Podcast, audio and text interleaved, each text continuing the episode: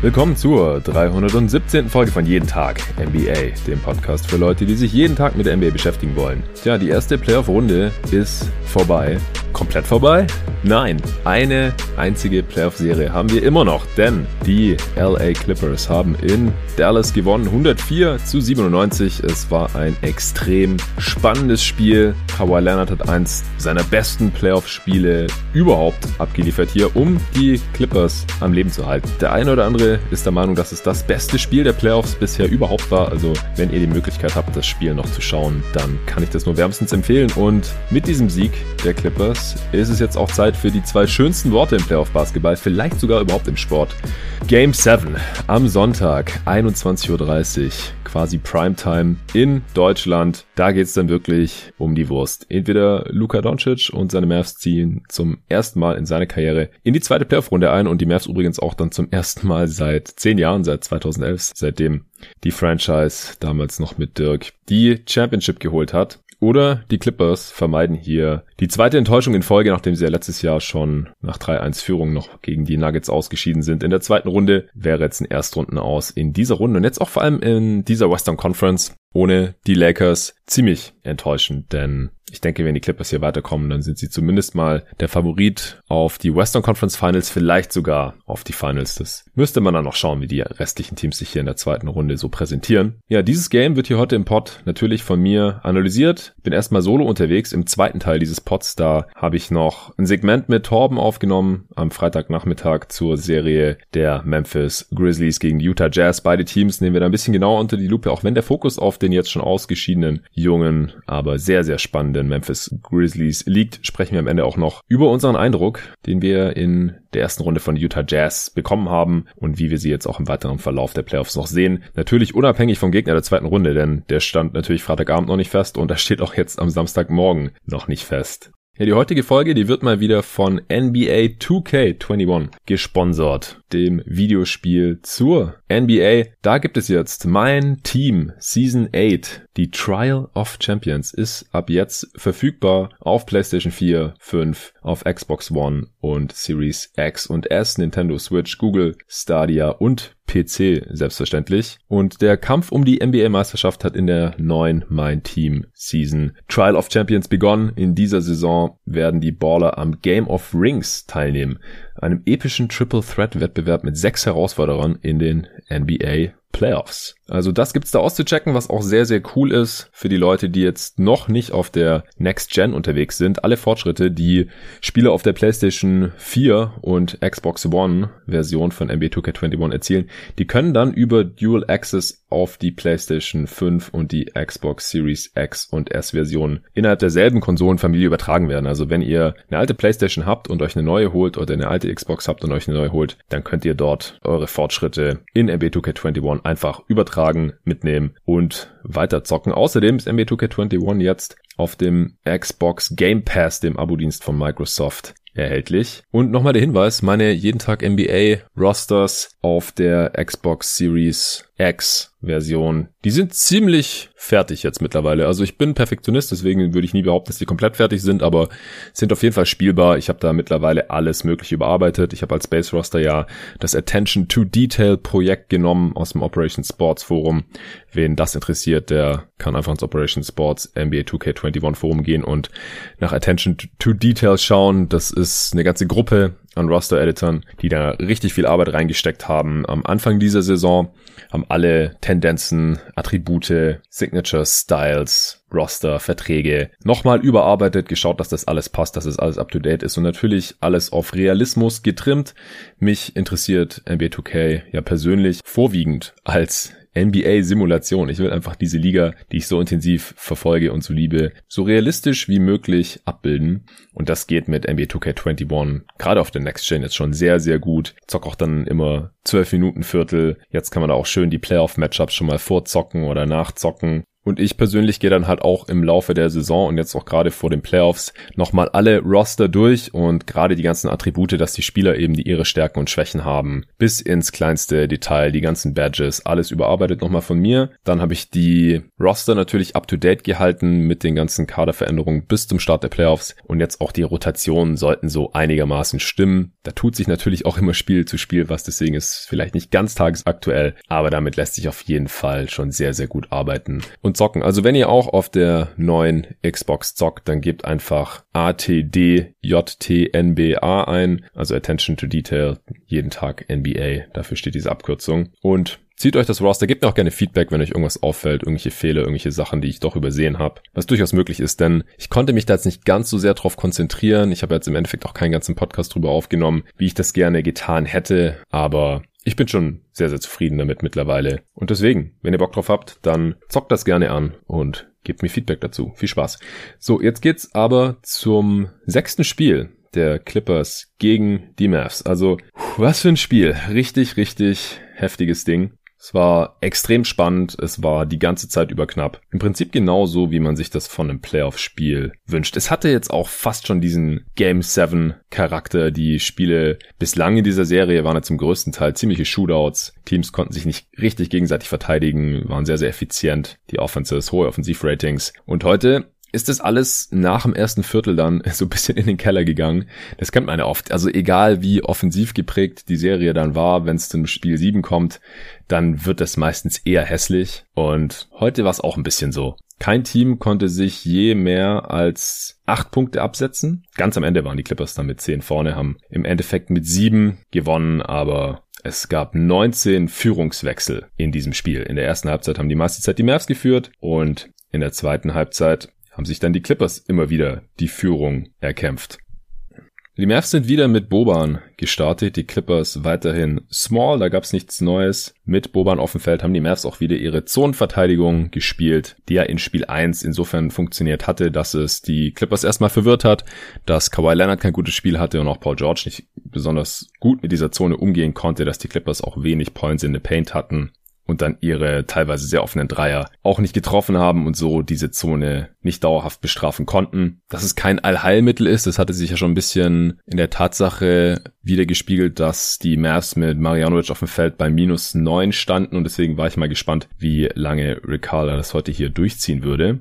Ansonsten war Kawhi Leonard wieder standardmäßig auf Luca und heute haben sie das auch hinbekommen, sehr wenig zu switchen. Also es geht anscheinend doch, was mir der eine oder andere nicht abgenommen hat, nachdem ich das hier nach den ersten paar Spielen gefordert hatte, dass Kawhi Leonard eigentlich die Fähigkeiten hat, den gegnerischen Star über weite Strecken des Spiels zu verteidigen und trotzdem noch ein Monster Game am offensiven Ende rauszuhauen. Klar, das musste er erstmal noch beweisen, das hat er spätestens heute getan, denn äh, er hatte Luca ganz gut im Griff. Klar, wenn Luca heiß ist, dann äh, kann den kein Defender dieser Welt verteidigen. Das ist ja eigentlich bei den allermeisten Stars so.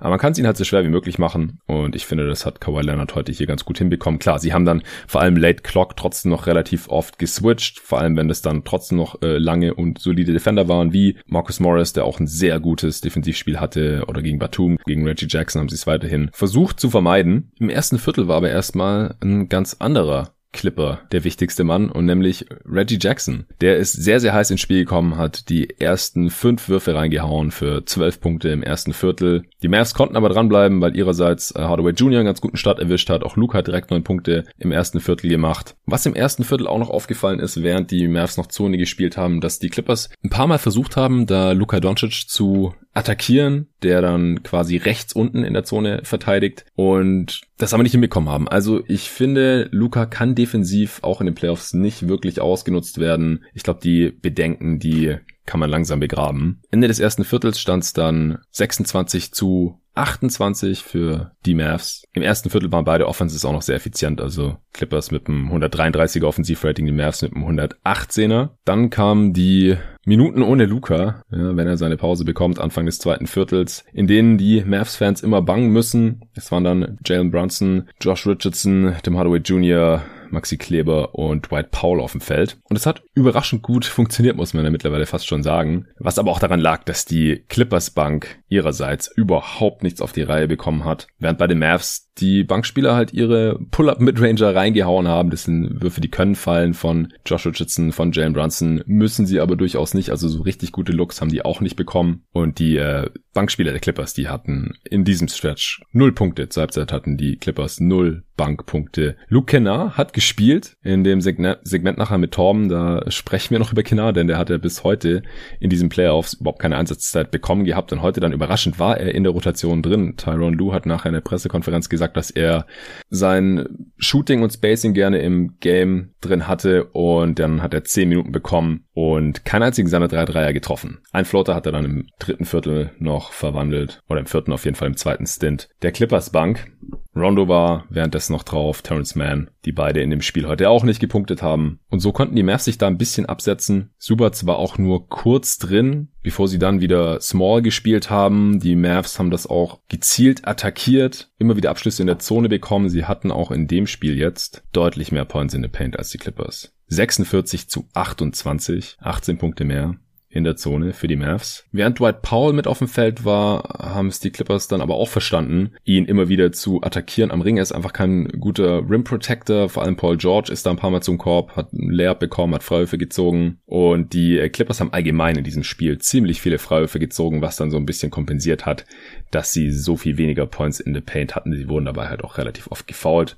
Paul hatte in der Folge dann auch nur sechs Minuten, nachdem er in fünf, Spiel 5 ja noch so ein Gamechanger für die Mavs gewesen war und sie einen heftigen Run hatten mit Paul auf dem Feld. Carlisle hat dann lieber Willie Colley Stein wieder reingebracht, der natürlich ein besserer Rim Protector ist, aber dafür nicht dieser Rollman ist, wie es Dwight Powell eben ist. Jedenfalls im Endeffekt Willie Colley Stein mit dreimal so viel Minuten wie Dwight Powell, aber auch nur zwei Punkte, vier Rebounds und minus 13 schlechtester Wert der Mavs mit ihm auf dem Feld genauso mit Maxi Kleber. Also die Backup-Bigs, die haben heute nicht so richtig gut funktioniert für die Mavs. Kleber auch mit 0 von 4 aus dem Feld, ein Dreier genommen, nicht getroffen in über 21 Minuten, keine Punkte, drei Rebounds. Also der scheint mir einfach überhaupt nicht fit zu sein, hat ja das Problem mit seiner Achillessehne. Das scheint ihn hier aktuell schon stark zu limitieren. Anders kann ich mir das ehrlich gesagt nicht erklären. Willie Colley Stein hat dann im Halbfeld auch Rondo verteidigt, also den haben die Mavs jetzt ziemlich sträflich ignoriert, nachdem sie ihn in den ersten paar Spielen ja teilweise noch total overplayed haben und er dann Closeouts attackieren konnte und dann ist die Defense über Rondo kollabiert und er konnte die freien Shooter finden. Also das machen die Mavs mittlerweile sehr viel smarter. War wieder kein Playoff-Rondo-Spiel. Minus 6 mit ihm auf dem Feld. Die Clippers, das ist der schlechteste Wert in 10 Minuten. 0 von 2 aus dem Feld. Er hat dann auch einmal versucht, im Dribble Drive Willie Colley Stein zu attackieren. Kam zwar so halb an ihm vorbei, aber Colley Stein ist natürlich auch ein ganz guter Chase-Down-Blocker. Das heißt auch Rondo und schon hat er natürlich den Korbleger daneben gelegt. Weil Rondo auch einfach kein sehr guter Finisher ist, war er auch noch nie. Die Mavs haben auch versucht, Luke Kennard ein bisschen zu attackieren, weil der natürlich auch eine defensive Schwachstelle ist. Jalen Bronson hat dann aber direkt den Ball gegen ihn verloren, also es hat nicht so gut funktioniert. Aber unterm Strich konnten die Mavs diese Non-Luca-Minuten im zweiten Viertel 9 zu 4 gewinnen. Und allgemein haben die Mavs in diesem Spiel die Minuten ohne Luca mit plus 1 immerhin abgeschlossen. Also im zweiten, in der zweiten Halbzeit lief das nicht mehr ganz so gut, aber sie haben diese Minuten auf jeden Fall nicht verloren, geschweige denn hoch verloren, wie es halt in den bisherigen Spielen immer der Fall war, was dann halt in den Niederlagen oft auch dieser Tatsache zugeschrieben werden konnte. Das ist schon mal ein ganz gutes Zeichen. Ja, dann kam Kawhi Leonard wieder rein. Der hatte zu dem Zeitpunkt nur ein Field Goal bei drei Versuchen. Nur drei Punkte, das waren and one, im ersten Viertel gemacht. Und der hat sich dann gedacht, ich übernehme jetzt mal. Ist heiß gelaufen, hat zehn Punkte rausgehauen. Die Clippers sind sofort wieder rangekommen. Und was natürlich auch noch ungünstig war, ist, dass die Clippers früh im Bonus waren, also die Teamfoul-Grenze erreicht hatten. Und äh, Luca hat dann mal so einen Frustfoul begangen an der eigenen Baseline, nachdem er meinte, er sei gefoult worden. Äh, Jokic macht das ja auch ganz gerne, da gibt es so ein paar Kandidaten, Russell Westbrook. Und das ist einfach hirnrissig. Also du verlierst den Ball oder verlegst und aus Frust faulst du deinen Gegner, der dann im Bonus ist und dann zwei Freiwürfe geschenkt bekommt. Also vor allem in einem Spiel, das nachher knapp verloren wird. Das muss man einfach abstellen in so wichtigen Spielen. Das geht gar nicht. Die Clippers konnten so einen 10 zu 2 Run mit einigen Freiwürfen hinlegen. Kawhi hat den krassen Putback Slam quasi aus dem Stand. Sieht man selten. Äh, oft kommen die, wenn es jetzt nicht gerade irgendwelche Bigs sind, wenn ein Wing einen Putback Slam hat, dann haben die ja meistens ordentlich Anlauf. Aber Kawhi hat eben immer noch genug Bounce und äh, ewig lange Arme, um auch so ein Ding mal zu bringen. Die Mavs haben dann wieder ihre Starting Bigs zurückgebracht, KP und Boban. Und Boban, klar, wenn er drin ist, der hat einfach eine riesige Präsenz. Die Defense muss auf so einen großen Spieler reagieren. Wenn er in Korbnähe ist, dann ist er natürlich auch immer eine Offensiv-Rebound-Gefahr und hatte dann auch eine so eine Sequenz, da hat er drei oder viermal den Ball getippt, die sind im Endeffekt alle daneben gegangen, deswegen sieht seine Field Goal Percentage in dem Spiel jetzt auch ziemlich mies aus. 5 von 13 aus dem Feld, aber wenn er halt an diesen einen Miss gar nicht mehr rangekommen wäre, in den nicht noch dreimal daneben getippt hätte, dann wäre er halt bei 5 von 9 oder 5 von 10 aus dem Feld gewesen. Und diese verlegten Tipps, die sind natürlich ärgerlich, aber das ist ja jetzt kein größerer Nachteil für das eigene Team, als wenn er den einfach nur verlegt hätte und dann gar nicht mehr den Ball getippt hätte. Im Endeffekt hatte Boban 12 Punkte, 9 Rebounds und eben diese 4 Offensiv-Rebounds in 17 Minuten und mit ihm auf dem Feld heute auch die Mavs bei plus 5. Ja, und zu dem Zeitpunkt, da im zweiten Viertel, da war das Spiel schon ja so ein bisschen so eine Schlammschlacht wie man das eben aus so Game Sevens normalerweise kennt. Es war sehr, sehr intensiv. Beide Teams waren defensiv auch locked in und offensiv teilweise auch ein bisschen von der Rolle. Luca hatte zwei Turnovers. Paul George hatte schon seinen dritten, hat seinen Dribble gegen den Dorian Finney-Smith verloren und Paul George hat auch einfach nicht das beste Handle der Welt. Das war schon immer so ein bisschen seine Schwachstelle. Hat auch verbessert über die Jahre, seit er in Indiana war. Aber hier und da, da kommt es immer mal wieder noch so ein bisschen zum Vorschein. Was ihn halt auch in seinem Playmaking und in seinem Slashing Game ein bisschen limitiert nach wie vor. Zur Halbzeit. Die Clippers dann in Führung 48 zu 45 mit einem Offensivrating von 102 zu dem Zeitpunkt nur noch ziemlich abgestürzt im zweiten Viertel. Die Mavs mit 96, auch 17% Turnover-Rate, also fast jeden fünften Ball weggeschmissen. Und man muss einfach sagen, die Clippers Defense, die war heute sehr, sehr on point. Starke Rotation, wenig Breakdowns, sinnvolle Switches, oft die Switches aber auch vermieden. Luca hatte zur Halbzeit 15 Punkte, 4 Assists und hatte keinen seiner drei Dreier getroffen, also noch ganz anders als in Spiel 5, dafür alle seine fünf Freiwürfe. Aber es schien nicht so richtig zu laufen bei ihm, was krass klingt, denn 15 Punkte und 4 Assists in einem halben Spiel sind eigentlich sehr gute Zahlen, aber das zeigt halt auch so ein bisschen die Erwartungshaltung, die man an einen Luka Doncic mittlerweile so hat, selbst in diesen Playoff-Spielen, selbst in so einem Spiel. Kawhi auf der anderen Seite dann mit äh, 16 Punkten, 3 Rebounds, 3 Assists, bei 7 von 11 aus dem Feld. Paul George mit 11, 4 und einem Assist und Reggie Jackson mit 15 Punkten. Zur Halbzeit äh, Hardaway Jr. mit 10 bei 5 von 6 aus dem Feld. Ja, und Porzingis mit 5 Pünktchen, einem Rebound und 3 Assists zur Halbzeit. Also der, der wird einfach offensiv vor allem immer mehr zum Non-Faktor, also weit, weit weg von der zweiten Option. Die zweite Option ist ganz klar Tim Hardaway Jr. und defensiv, das hat mir ja im Pod jetzt auch schon tausendmal besprochen, hat er einfach auch nicht mehr den Impact. Es gab da auch eine Szene, da hat Batum einen Ball gestealt, ist ein Fastbreak gelaufen und Porzingis hat ihn so getrailt, verfolgt und früher hätte man wahrscheinlich damit gerechnet, dass Porzingis eventuell ihn Chase Down blocken kann, weil er dafür einfach mobil genug war, flink genug war und er ist einfach so lang, er musste ja gar nicht besonders hoch springen. Und wenn es da kein absoluter Überathlet ist, also Batum kann schon stopfen. In dem Spiel hat er auch wieder einen Alley-Oop reingeslammt, nachdem er im letzten Spiel ja schon gegen Boban gestopft hatte. Aber früher war das dann auf jeden Fall nicht total weit hergeholt, dass Porzingis da noch irgendwie rankommt und versucht ihn zu blocken. Hat er in dem Fall dann gar nicht gemacht. Er hat es gar nicht versucht. Er hat ihn dann von hinten einfach gefault, so ein bisschen geschuckt. Da war einfach null Chase Down gefahren gefahren. Das fand ich ein bisschen bezeichnend, dieses Play. Also er hatte schon auch ganz gute Szenen defensiv in diesem Spiel, gar keine Frage. Er hatte auch ein paar äh, gute Cuts und wurde dann gefüttert und hatte zwei Slams. Aber unterm Strich sieben Punkte aus sieben Shooting Possessions, ein von drei Dreiern, drei von sieben aus dem Feld, kein Freiwurf, in 31 Minuten Spielzeit. Das ist, ist einfach nix. Das ist quasi zu vernachlässigen. Fünf Rebounds, drei Assists. Gut, drei Steals und ein Block. Nach dem Spiel hat er auch gesagt, er macht einfach, was das Team von ihm verlangt. Und das ist halt nicht, dass er irgendwie ein Focal Point in der Offense ist, sondern eher jemand, der das Feld breit macht. Aber ich finde auch, ich weiß nicht, er hatte ja auch schon bessere Stretches und vielleicht muss Carla sich doch noch was einfallen lassen, ihm ein paar mehr Looks zu geben, weil ja, er ist nicht auf der Höhe, ist nicht derselbe Spieler wie vor einem Jahr, aber so ein sieben Punkte Spieler, das ist dann auch ein bisschen wenig. Das macht es dann schon auch schwer, solche Spiele zu gewinnen und auch in Spiel 7 wäre es einfach wichtig, wenn man von ihm mal irgendwie zweistellig Punkte bekommen könnte. Ich, ich warte nicht mal 30 Punkte oder 25 oder so, aber 15 oder so, das wäre wär schon nett, aber da bekommt er gerade nicht mal die Würfe für. Dann kann er auch in keinen Rhythmus kommen und dann kommt eben sowas bei raus. Einer seiner Dunks war dann auch tatsächlich kurze Zeit später ein Fast Break Dunk, also die Breaks, die rannte er dann schon auch mit zur Führung, 53, 52 Mavs dann zu dem Zeitpunkt. Hardaway Jr. hat sieben Punkte in Folge gemacht, hatte dann schon 17 im dritten Viertel. Aber die Clippers, die sind rangeblieben. Reggie Jackson hat mal wieder einen Dreier eingestreut und dann Kawhi hatte nochmal einen üblen Slam über Porzingis an der Baseline, so ein Reverse Slam, ist danach hingefallen und sah ein bisschen angeschlagen aus und hat so ein bisschen gehumpelt und man hat ihn danach, glaube ich, auch das ganze Spiel nicht mehr Vollspeed rennen gesehen, was bei Kawhi aber nicht so wichtig ist, weil der geht ja eh selten Vollspeed, der arbeitet einfach methodisch mit seinem sehr sicheren Dribbling und seiner Kraft und geht an seine Spots und bumpt die Gegner weg und dann in dem Spiel hat er einfach auch seine Stepback-Jumper und Pull-Up-Jumper unendlich gut getroffen. Also er hatte dann auch so eine Sequenz, da hat er in der Offense einen Pull-Up Midranger reingenagelt, hinten hat er Boban im Low Post gestoppt und vorne dann Pull-Up Dreier reingeknallt. Im nächsten Angriff dann wieder ein Pull-Up Dreier zur Führung. War dann ein 11 zu 0 Run persönlich von Kawhi Leonard, alle 11 Punkte, die Mavs 0 in dem Moment.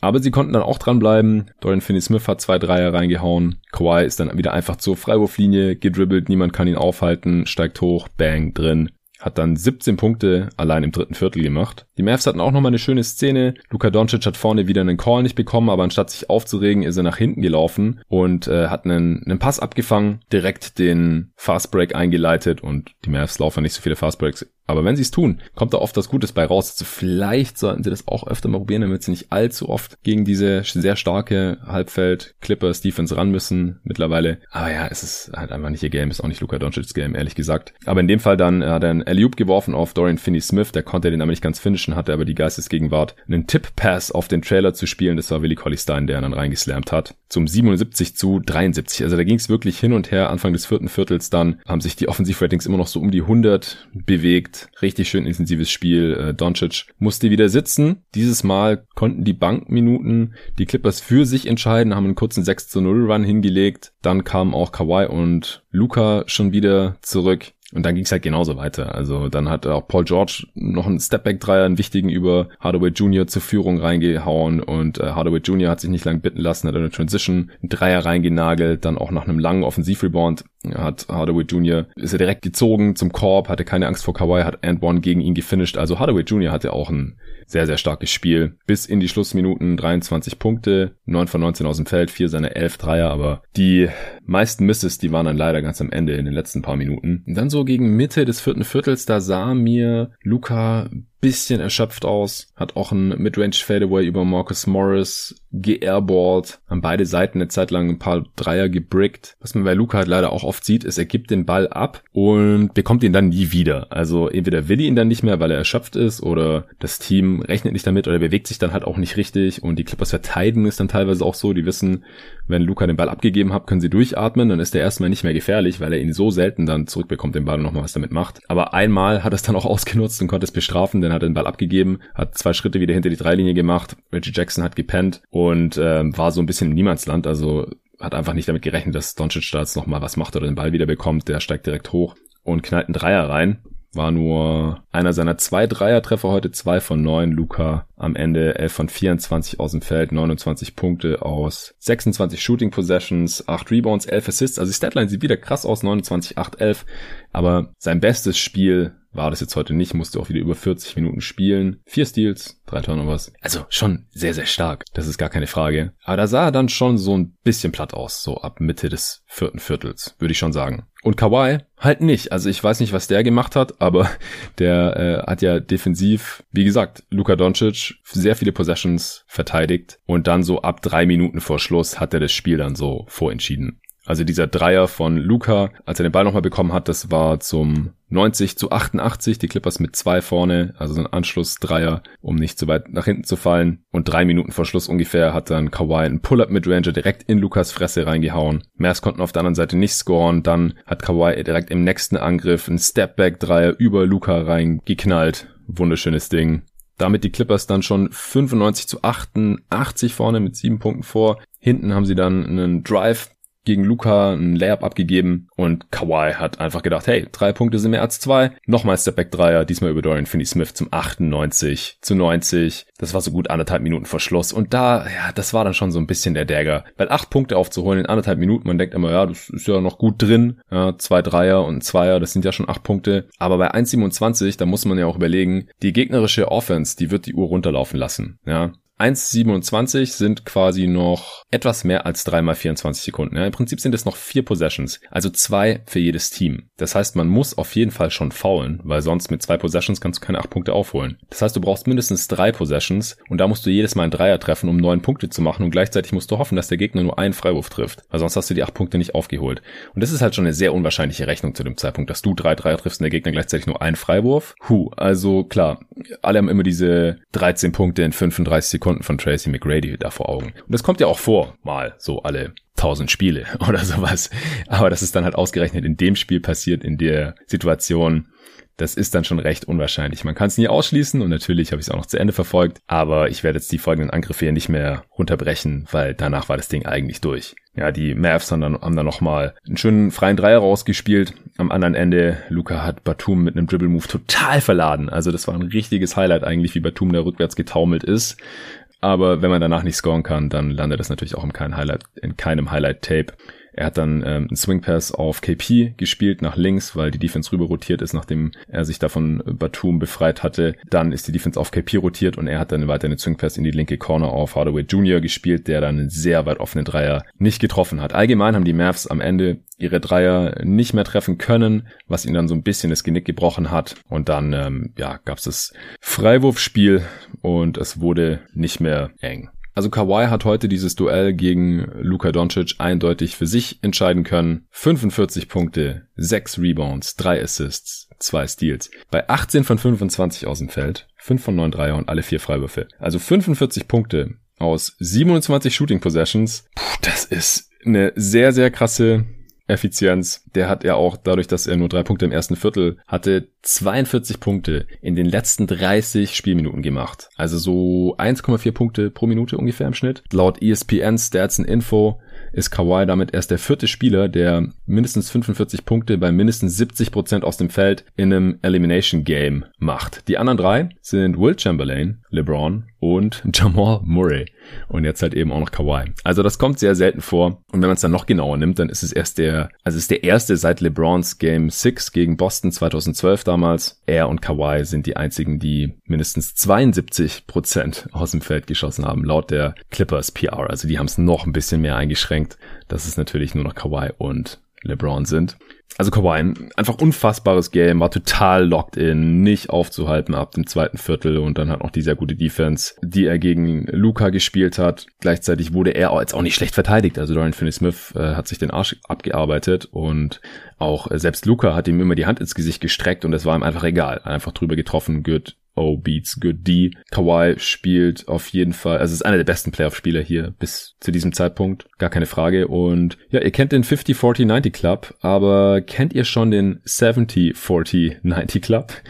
Weil da steht Kawhi in dieser Serie jetzt ganz knapp davor. Allerdings, ich halte nichts davon, wenn man da Field Goal Percentage nimmt, äh, neben den Dreiern und den Freiwürfen. Denn äh, je mehr Dreier man nimmt, selbst wenn man die mit 45 Prozent trifft oder sowas, dann äh, zieht es halt die Field Goal Percentage runter. Das ergibt keinen Sinn. Deswegen Zweierquote, Dreierquote und Freiwurfquote, da steht Kawhi jetzt bei 68, 43, 88. Also zwei Prozent fehlen ihm, um 70 Prozent seiner Zweier zu treffen und zwei Prozent fehlen ihm, um 90% seiner Freiwürfe zu treffen. Ganz, ganz krasser Dude. Er kann es noch bringen. Das hat heute gezeigt. Und ich bin gespannt, wie Kawhi im Game 7 Modus aussehen wird. Ansonsten Clippers Defense sehr stark. Ich habe es angesprochen. Kaum Breakdowns, starke Rotationen. Vor allem auch Marcus Morris und auch Kawhi sind da sehr positiv aufgefallen. Einige Deflections, super Rotationen. Wenig gefault auch. Also so schlecht der Small Ball und die Schemes von Tai Lu am Anfang auch aussahen, die Adjustments, die er da jetzt mittlerweile gemacht hat und auch die Execution davon, die sind sehr, sehr stark. Und es erinnert auch so ein bisschen an die Finals-Serie 2016.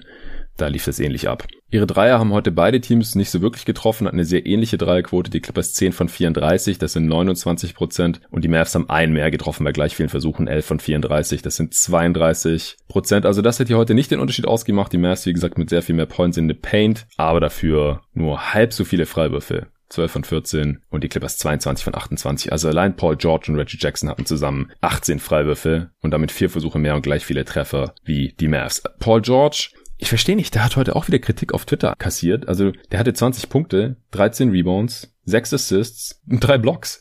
Äh, klar, er hatte auch fünf Turnovers, ich habe es angesprochen, es gab auch so ein übles Missverständnis mal bei einem Inbound mit Reggie Jackson. Er hatte keine tollen Quoten, 20 Punkte aus 18 Shooting Possessions. Das ist aber noch okay, gerade auch in so einem Low-Scoring-Game, wo beide Teams am Ende ein Offensivrating so von um die 100 haben. Was hat man denn gehabt? Die Mavs 101er Offensivrating, da ist Paul George auf jeden Fall drüber und die Clippers mit einem 107er. Und dann muss ich auf Twitter Vergleiche von Christoph Porzingis und Paul George lesen, dass beide enttäuschende zweite Optionen seien. Das ist doch absoluter Bullshit. Es tut mir echt leid. Also Paul George legt in diesen Playoffs in den ersten fünf Spielen 25 Punkte, 9 Rebounds, 5 Assists, 0,6 Blocks und Steals jeweils auf bei einem True Shooting von 62% und einem Offensivrating von 121. Ja, 25, 9 und 5 bei einem Offensivrating von 121. Das ist nicht enttäuschend, geschweige denn schlecht. Also wenn es enttäuschend ist, was hast du denn dann für Erwartungen? Dass er Luka Doncic Zahlen auflegt? Das ist, also, nee. Und, und ey, Porzingis, ich hab's ja vorhin gesagt, was der hier bisher raushaut. In den ersten fünf Spielen, also exklusive des heutigen Spiels, macht er 14 Punkte und viereinhalb Rebounds. Herzlichen Glückwunsch. Er ist effizient, aber ganz andere Rolle. Also Paul George kreiert ja auch viel mehr, hat defensiv einen größeren Einfluss. Also das ist für mich gar keine Frage. Könnte Paul George besser spielen? Ja, vielleicht könnte er noch ein bisschen besser spielen, aber unterm Strich glaube ich. Also sein Ruf muss mittlerweile eigentlich schlechter sein, als er tatsächlich ist. Diese Playoff P, Pandemic P Geschichte, das ist einfach aus meiner Sicht mittlerweile total überzogen. Und ich frage mich dann, ob die Leute die Spiele wirklich sehen oder ob die sich damit befassen oder da halt einfach nur ein bisschen mitmachen, weil es halt cool ist äh, oder weil, weil es Spaß macht, da noch mit drauf zu hauen. Das hat mich schon sehr stark verwirrt und musste ich ja noch loswerden. Ja, und bei den Mavs, wie gesagt, Luca war am Ende ein bisschen durch. Ich hoffe, der kann sich jetzt ein bisschen erholen bis Sonntagabend. Wie gesagt, äh, Hardaway Juniors Dreier sind am Ende nicht mehr gefallen. Porzingis Thema, ich fange jetzt nicht nochmal damit an. Äh, der entlastet einfach null. Dass die Mavs nur 15 Wurfversuche am, direkt am Korb zugelassen haben, 60% Trefferquote, das ist beides sehr, sehr gut dadurch, dass sie halt dann relativ viel gefoult haben oder dass die Freiwurfdiskrepanz eben so aussah. Und es lag jetzt auch nicht an den Refs. Also da gab es ein, zwei seltsame Calls, aber in beide Richtungen, so als eigentlich neutraler Betrachter, ist mir da jetzt nichts äh, komisches aufgefallen. Das lag einfach auch ein bisschen am am Spielstil. Und die Clippers haben halt auch 12 von 17 aus der Midrange getroffen. Auch gut verteidigte Würfe von Paul George, von Kawhi Leonard. Teilweise waren das auch Würfe, die durch die Zonenverteidigung entstanden sind, gerade für so einen Reggie Jackson oder so einen Batum. Die haben dann einfach, wenn sie mal freistanden, irgendwie äh, den, den freien Midranger genommen und dann auch getroffen. Das, das macht dann natürlich schon einen Unterschied aus, gerade wenn es bei der Dreierquote überhaupt keine Diskrepanz gibt. Also in Spiel 7 kann, glaube ich, alles passieren. Es ist ja sowieso das erste Mal, dass alle sechs Spiele in der Playoff-Serie vom Auswärtsteam gewonnen wurden. Der Heimvorteil, der scheint hier überhaupt nichts zu bedeuten. Und ich habe es ja auch schon im, in einem der letzten Pods gesagt, dass ich nicht glaube, dass der Heimvorteil den Clippers in Game 7 irgendwas bringt. Deswegen wird es wahrscheinlich der bessere Star dann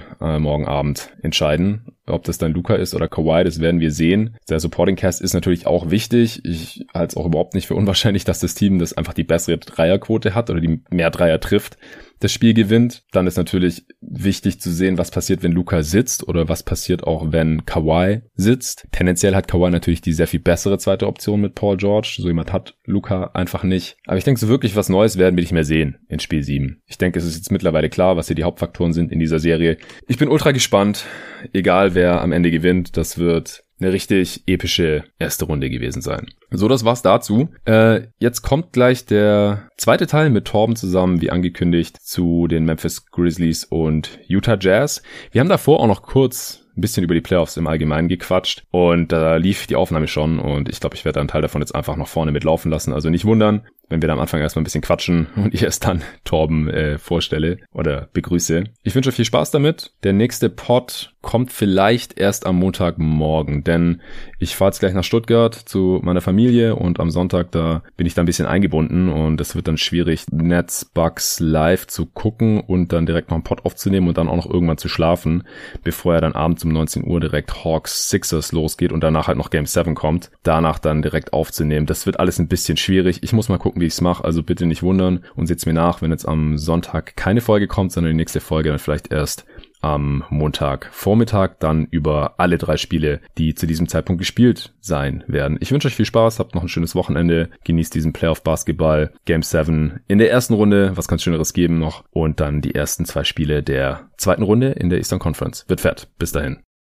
Ähm, also Drummond war fit, einfach nachher gebencht, ja, oder? Ja, Ja, ist auch krass. also ist, ist richtig, aber, aber ja, weißt du, da, da, da, siehst du doch schon, ey, Hammer. Hab ich auch, ich habe ein paar äh, ganz mini kleinen Victory, Victory Lab gemacht bezüglich Harry und weil ich beide Signings ja, ja von Anfang an kacke fand und gesagt habe, die werden in den Playoffs ja. spielen im wichtigen Spiel. Und was passiert? Drummond spielt nicht, Gasol startet endlich, aber halt viel zu spät. Und Harold ja. bekommt irgendwie fünf Minuten, in denen die Lakers, was waren die da? Minus 15. Also ja, cool. Ja, muss ich mir gleich anhören, freue ich mich schon drauf. Ja, das ist, äh, das ist genau der, genau, aber genau der Punkt, oder? Also das, das gilt ja auch, warum du eigentlich nicht solche Spieler in der Lottery picken solltest. So, wenn die nicht für High-Leverage-Momente geeignet sind, ey, dann Ne, siehe Luke Kennard, da habe ich das nämlich letztens auch dran gedacht, weil so er spielt jetzt nicht aus den Gründen, die damals schon bei Duke nach dem College sichtbar waren. So und ey, warum warum gibst du ihm so viel Kohle? Warum pickt man ihn an 14? Das ist ey, wenn du glaubst, der Spieler kann nicht in den Playoffs in, in Game 6, 7, wann auch immer Elimination Games spielen, weil er angegriffen ja. wird ey, dann gibt ihm keine Kohle, dann, dann pickt ihn nicht so hoch. Das ist so ja, sinnlos. Das ist echt so. Also solche Spiele, die du in der Regular Season noch in der Rotation irgendwie drin hast oder auch als schlechtes ja. Team, das keine Ambition hat, vielleicht auch starten kannst und so, als Platzhalter, bis du halt irgendwann mal gut bist. Alles cool, aber die, den brauchst du doch keine zweistelligen Millionenbeträge in den Hals schmeißen oder die in der Lottery picken oder in der Top genau. 10 oder Top 5. Ja, so ist es. Auf der anderen Seite ist ja jetzt witzig, dass die Suns jetzt halt gerade so ein Backup-Big, so ein Replacement-Level echten Backup-Big brauchen und der denen fehlt. Und den Blazers ja auch. Ich finde, das war ein ganz großer Faktor äh, in der Nuggets-Blazers-Serie, weil mit Nurkic auf dem Feld ja. haben die gewonnen, die Minuten. Und nur weil der dauernd Fall-Trouble hatte, haben die die Serie verloren, mal ganz simplifiziert runtergebrochen. Das ist schon heftig, weil die dann halt da einen Kanter haben, den du halt wiederum nicht spielen kannst in vielen Matchups. Und Smallball dann halt, also gegen Jokic ist Smallball halt keine Lösung.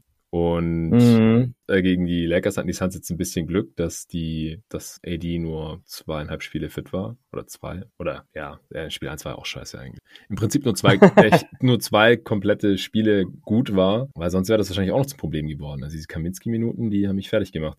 Und jetzt gegen Jokic muss man halt hoffen, dass Aiden kein Foul bekommt. Wird spannend. Ist Kaminski der erste, der war der erste von der Bank, der kam, ne? Ja, ab Spiel 2. In Spiel 1 war es noch Scharic, der war richtig schlecht. Aber ich fand es mhm. total übertrieben, dass es seitdem einfach Kaminski geworden ist, weil Scharic viel besser ist als Kaminski. Auch in der Regular Season viel besser war als Kaminski. Mhm. Und der ist zwar kleiner, so von der Stirnhöhe her, aber der spielt überhaupt nicht kleiner als Kaminski, weil der, weil Kaminski ist einfach total soft. Der ist ja, schmal klar, und schwach und ich weiß gar nicht, ob der überhaupt eine positive Wingspan hat. Zumindest spielt er nicht so. Der ist ja offiziell ein Seven-Footer, glaube ich, aber er spielt überhaupt ja, nicht ein Seven-Footer. Also, und äh, Charlotte nee. ist ja, glaube ich, 6'9 oder 6'10 und der, der, das gibt sich überhaupt nichts. Charlotte ist viel kräftiger und verteidigt auch smarter. Das Einzige, was Kaminski wahrscheinlich noch ein bisschen besser kann als Charlotte, was auch keine Schwäche von ihm ist, halt die Cutter finden. Also Kaminski hat jetzt irgendwie mm. in den, was hat er gespielt? Ich weiß nicht mehr, ungefähr ein Assist pro Minute fast, habe ich vorhin gesehen, zufällig. Also neun Assists hat er in den Minuten, die er jetzt gemacht hat in ein paar Spielen. Ja, ein guter Passer war ja schon immer, das ist ja. klar, aber gerade defensiv ist es halt schwierig. Dann. Weißt du, offensiv ist ja noch nicht mal Kaminski dann, also das ist ja nicht bestimmt ein Grundproblem mit Kaminski, oder? Also das ist halt das Doch, Defensive. auch, weil er auch? keine Layups kann.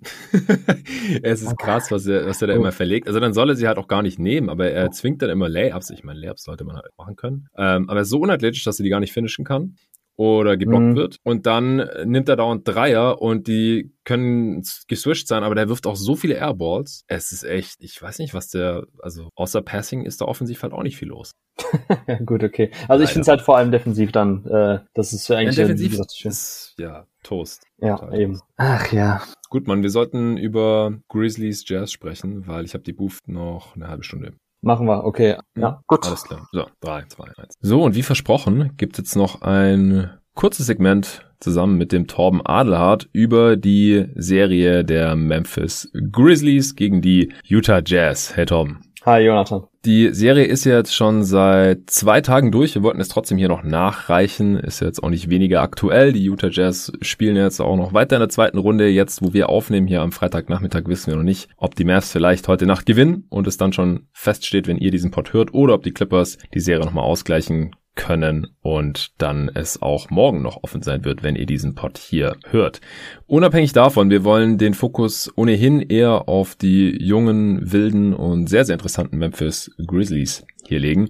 Aber erstmal vorweg vielleicht nochmal die Frage, Tom, wie geht's dir gerade so? Und äh, ist jetzt auch schon eine Woche her, dass wir über diese relativ verrückten Playoffs gesprochen haben. Wie erlebst du das gerade alles so? Ja, sind auf jeden Fall wilde Zeiten. Äh, die Spiele sind ja echt atemberaubend gut, möchte ich sagen. Also auch wenn es jetzt äh, leider mhm. weniger Game 7 gibt, als ich äh, vielleicht noch vor paar Tagen gedacht hätte. Also auch Lakers Suns, ja. Glückwunsch dazu natürlich nochmal zum Einzug deines Teams Danke, in die nächste Runde. Ähm, da hätte ich auch trotzdem vielleicht mir noch ein Game 7 äh, erhofft, aber so war es ja dann doch auch jetzt eine, eine klare Sache hinten raus für die Suns äh, ohne AD bei den Lakers. Äh, ja, mir geht's soweit aber gut. Also ich habe gerade vor allem Spaß an der Serie der Mavs wieder. Ähm, das ist ja echt ein Wechselbad der Gefühle in der Serie. da sind ja die Voll. Takes, die wir damals hatten, als wir nach den ersten beiden Spielen aufgenommen haben, sahen ja dann irgendwie nach paar Tagen schon wieder komplett wild aus und daneben. Und jetzt wiederum äh, liegt der Ball ganz klar im Spielfeld der, der Mavs und sie haben es eigentlich jetzt selbst in der Hand. Und äh, ja, das ist echt, das ist einfach, deshalb ist es NBA Playoff-Zeit einfach die beste Zeit des Jahres, oder? Ja, auf jeden Fall. Also ich feiere es auch mega ab.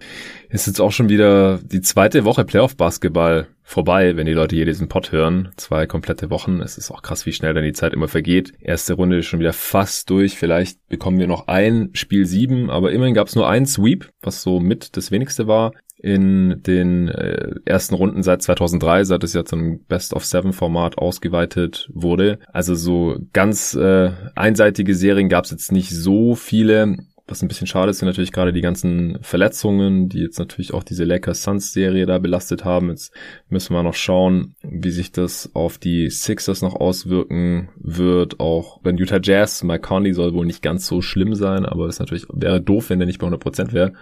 Denn der hat ja eine richtig geile Serie gespielt. Ähm, kommen wir vielleicht gleich mal dazu. Erstmal so insgesamt, also ich glaube, mein Tipp war genau Jazz in 5 und du hattest auch gesagt in 5 oder in 6, wenn es richtig gut läuft für die Grizzlies. Grizzlies, was ja jetzt auch nicht total daneben war, denn die Spiele waren ja oft noch spannend bis ins vierte Viertel. Wie äh, zufrieden warst du denn jetzt so mit Memphis, wie sie sich hier gegen die Jazz geschlagen haben. Ja, sehr, also sehr zufrieden. Kann man, glaube ich, gar nicht anders sagen. Also, wenn man das jetzt nur erstmal liest, 4-1, ähm, Gentleman Sweep, könnte man halt denken, okay, im Endeffekt hat einfach der klare Favorit sich durchgesetzt. Aber ich hatte ja auch schon angedeutet gehabt in unserem Pod in der, in der Preview, dass auch die Spiele so während der Saison, egal ob jetzt äh, in dieser Saison oder davor, auch wenn die Jazz fast alle gewonnen hatten, ich glaube 1-7 waren sie jetzt die letzten beiden Jahre, waren es gerade auch in dieser Saison, die Spiele waren viel, viel knapper. Ähm, es waren dann einzelne Possessions am Ende, auf die es ankam. Und das hat sich jetzt auch im Endeffekt in den Playoffs so gezeigt. Also auch wenn die Jazz schon den, den Ton angegeben haben in der Offense und die Grizzlies die meiste Zeit ja geguckt haben, dass sie eben den Rückstand noch hinterherlaufen und da ein bisschen den Rückstand wegknabbern können, war es trotzdem so, dass es immer so gerade in Spiel zwei und drei, dass es so einzelne Momente gab in den Partien, wo das auch hätte komplett kippen können dann zugunsten der Grizzlies. Mhm. Und von daher fand ich so der defensive Gameplan, was ähm, Taylor Jenkins gemacht hat, werden wir bestimmt gleich auch nochmal ausführlicher drüber sprechen, ähm, den fand ich trotzdem großenteils in Ordnung und auch das, was wir eigentlich vorher schon gesagt haben, so dass die Grizzlies ein Team sind mit sehr aktiven äh, Help Defendern, dass sie eine gute Team Defense haben, dass sie gegen die Jazz, die ja davon leben, dass sie immer wieder neue Drive and Kick Situationen in der Offensive kreieren, dass sie die, halt den Korb attackieren, rauspassen, den Ball gut bewegen, dass sie eben das Spielfeld breit machen mit ihren Schützen, dass da die Grizzlies mit ihrer Aktivität, mit ihren guten On-Ball und Off-Ball Defendern, dass sie da was dagegen halten können. Und ich finde ganz ehrlich, also am Ende des Tages, und ich hatte es auch gestern getwittert, also jetzt schon wieder der erste, das erste Mal, dass ich diesen Satz sage, ich habe es getwittert, aber ich habe gestern auch nochmal gesagt, äh, eine, eine, eine Szene gepostet von den Jazz, ey, das ist einfach atemberaubend guter Basketball offensiv gewesen. So, das, die hatten jetzt ein Offensivrating von äh, 124, effektive Feldwurfquote von 58,6 Prozent. Das sind äh, Quoten und Zahlen, wo du dir denkst, so, ey, okay, die haben das eine Team komplett rasiert, so die konnten scheinbar defensiv überhaupt nicht dagegen mhm. aufbringen. Mhm. Und das war einfach nicht der Fall. Ja. Das ist das Absurde. Also die Grizzlies haben keine schlechte äh, Defense gespielt, haben keine schlechte Serie in der Verteidigung gespielt. Und dass die Jazz trotzdem dieses, die diesen Output hatten, das ist einfach nur ein Testament dafür, wie gut sie in der Offensive sind. Und klar gibt's einzelne Aspekte, die man kritisieren kann bei den Grizzlies, auch in dieser Serie. Aber in allem muss man ganz klar sagen, war Ja Morant, ähm, ja, sah aus wie ein, wie ein kommender Superstar wie der Franchise-Spieler, ja. der von, von denen sich eigentlich alle Fans erhoffen, der er ist. Und also ich glaube, dass eigentlich alle Fans der Grizzlies mit einem guten Gewissen aus der Serie rausgehen können. Ja, ich denke auch. Also auch ich als, ich, ja, ich bin so ein bisschen auf dem Bandwagon der Grizzlies mit drauf. Auf jeden Fall. Ich äh, habe auch die Tage mein Grizzlies Hoodie dann immer äh, mit Stolz gerockt hier. Aber auch neutrale Fans, denke ich mal, die sollten beeindruckt sein von diesem Grizzlies Team. Jetzt nicht nur davon, wie krass Ja Morant ist und was für ein, für ein Athlet er ist, was für ein guter Spieler einfach schon in seinen ersten Playoffs hier in seinem zweiten Jahr in der NBA, sondern auch, dass dieses Team einfach nie aufgegeben hat. Nie. Also mhm. das ist halt auch ein großer Unterschied, finde ich, zu anderen Teams, wenn die in den Playoffs mal irgendwie mit 20 hinten liegen auswärts oder so im dritten Viertel, dann bleibt es dann halt meistens auch so. Vielleicht geht's in der Garbage Time noch auf 15 runter. Aber Memphis, die haben echt immer nochmal sich rangekämpft, nochmal irgendwie einen Run hingelegt. Ich glaube, das war auch ziemlich anstrengend für die Jazz irgendwann. Und das hat mich eigentlich so mit am meisten beeindruckt, dass selbst wenn es im dritten Viertel schon irgendwie entschieden schien, oder im zweiten Viertel waren ja die Jazz teilweise auch schon hoch haben wir schon hochgeführt. Und diese Spiele, die waren aber nie vorbei, bis, sag mal mal, es dann irgendwie fünf Minuten Verschluss 20 Punkte vielleicht waren oder sowas. Und das war auch nicht so oft der Fall. Also das äh, ging oft dann noch bis in die Crunch-Time oder so, ja, Semi-Crunch-Time. Und das fand ich halt schon extrem beeindruckend für so ein junges Team, die ähm, einfach ziemlich unbeschwert aufgespielt haben und glaube ich, was wir auch vor der Serie hier gesagt haben, einfach noch ein paar geile Erfahrungen sammeln konnten und jetzt halt auch vielleicht wissen, wo die Schwächen liegen in ihrem Spiel. Und was ich am krassesten, glaube ich, auch fand, das hast du ja gerade auch schon angesprochen, ist, dass es halt, also dass die Jazz die Grizzlies auch nicht richtig verteidigen konnten. Die haben, am Ende hatten sie ja die beste Regular Season Defense, Utah, und trotzdem hat Memphis jetzt über diese Serie auch ein Offensivrating von über 116 aufgelegt. Das wäre die acht beste Offense in der Regular Season gewesen. Also besser als das Offensivrating der Atlanta Hawks. Also gleich so hinter den Bucks und Nuggets, um das mal so einzuordnen. Ja, und das halt, obwohl man fünfmal gegen die beste Regular Season Defense ran musste, die ja auch alle ihre guten Defender hatten, da gibt's keine Ausreden und die sich ja auch auf dieses Team einschießen konnten und gegen die Gameplan konnten und Stärken und Schwächen scouten konnten und alles. Und trotzdem hat Memphis halt so abgeliefert, obwohl die ja offensiv auch aus guten Gründen jetzt in der Regular Season eigentlich gar nicht so gut gewesen waren. Die haben gar nicht so ein tolles Spacing, nicht so viel Shooting und sind sehr abhängig von ihren Floatern und dass die da trotzdem so effizient punkten konnten und die Jazz dann nie so wirklich was dagegen getan haben oder tun konnten mit dem Rudy Gobert in der Mitte, das war schon sehr, sehr beeindruckend. Auch, dass Morant einfach so unstoppable ist. Also ich finde, das deutet auch ein bisschen auf die Schwachstellen der Utah Jazz hin. Können wir nachher vielleicht noch kurz mhm. drüber sprechen. Aber das fand ich schon sehr, sehr bemerkenswert. Und Spiel 1, klar, das war heftig. Da kamen halt zwei Sachen zusammen. Bei den Jazz hat mit Mitchell so der Creator gefehlt, der halt Würfel für sich selbst kreieren kann, als einziger auf einem konstant hohen Level. Conley hat es dann versucht, das ist nicht so sein Ding. Er ist halt eher so der Floor Journal und Playmaker und ähm, sekundärer Playmaker dann auch für sich selbst. Das hat ja dann die restliche Serie auch sehr gut geklappt mit Conley. Aber im ersten Spiel, als Mitchell nicht dabei waren und die Dreier dann halt auch mal nicht gefallen sind, das kommt halt auch mal vor, dann konnten die Grizzlies halt mal ein Game klauen. Aber die, die restliche Serie, so vom Kräfteverhältnis her, das war dann, glaube ich, nicht mehr so überraschend, würde ich sagen. Was waren jetzt noch ein paar Sachen, die dir hängen geblieben sind aus der Serie, die du da so mit rausnimmst. Also ich denke, auf die einzelnen Spielverläufe brauchen wir jetzt nicht mehr eingehen. Dafür ist es einfach schon zu lang vorbei. Aber was bleibt für dich aus dieser Serie? Ja, also ein paar Big Picture Geschichten. Zum einen, was ich total interessant fand, als ich die Zahl jetzt gelesen habe, in Vorbereitung auf den Podcast, dass die Assist Percentage der Grizzlies als Team also wie viele ähm, Korbabschlüsse eben Pass vorausgehen. Ähm, das war jetzt die niedrigste Quote aller Teams in den Playoffs mit 49,8 Prozent, also ein bisschen weniger als die Hälfte mhm. nur. Und in der Regular Season waren das 62,8 Prozent. Und also das ist auch der größte Drop-off von allen Playoff-Teams. Also nirgendwo ist die Diskrepanz zwischen der Regular Season-Zahl der Assist Percentage und jetzt in den Playoffs so ähm, signifikant anders als bei den Grizzlies. Und das fand ich interessant, Krass. weil man, weil eigentlich hat man immer eben gesagt, ja, man hat natürlich Ja Morant als Katalysator des Teams als Motor der Offensive, der durch seine Drives und durch seinen, seinen ständigen Zug zum Korb und auch im Pick and Roll eine Defense attackiert, Freiräume schafft und eben Korbabschlüsse für sich und andere kreiert. Und trotzdem waren die Grizzlies halt auch immer ein Team, was ein bisschen vom Ball-Movement gelebt hat, so dass der Ball auch in den Post ging, von da aus halt ein Ball in Schuhen, dass den Ball auch wieder rausgekickt hat, dann den Extrapass auf dem Flügel noch gab. Und jetzt in den Playoffs und auch jetzt gegen dieses, gegen dieses Utah Jazz Team, das ja in der Defensive halt schon eine Schwachstelle hat und das ist es nämlich, dass man nicht besonders flexibel ist. Also man hat halt das Scheme, mhm. was man eben fährt. Das ist halt mit Rudy Gobert eine Drop-Defense zu fahren, mit dem besten Ringbeschützer der NBA und dass man halt mit den Flügelverteidigern, die man hat, halt versucht aggressiv zu verteidigen, aber man lässt halt sehr, sehr viel zu. Man lässt halt sehr viele Drives zu, man, man gibt den Spielern schon die Chance, mit dem Ball in der Hand den Korb zu attackieren, versucht trotzdem. Weil man halt immer über den Screen geht. Genau, weil man halt immer über den Screen geht. Außer gegen Morant, da sind sie dann auch eigentlich immer untergegangen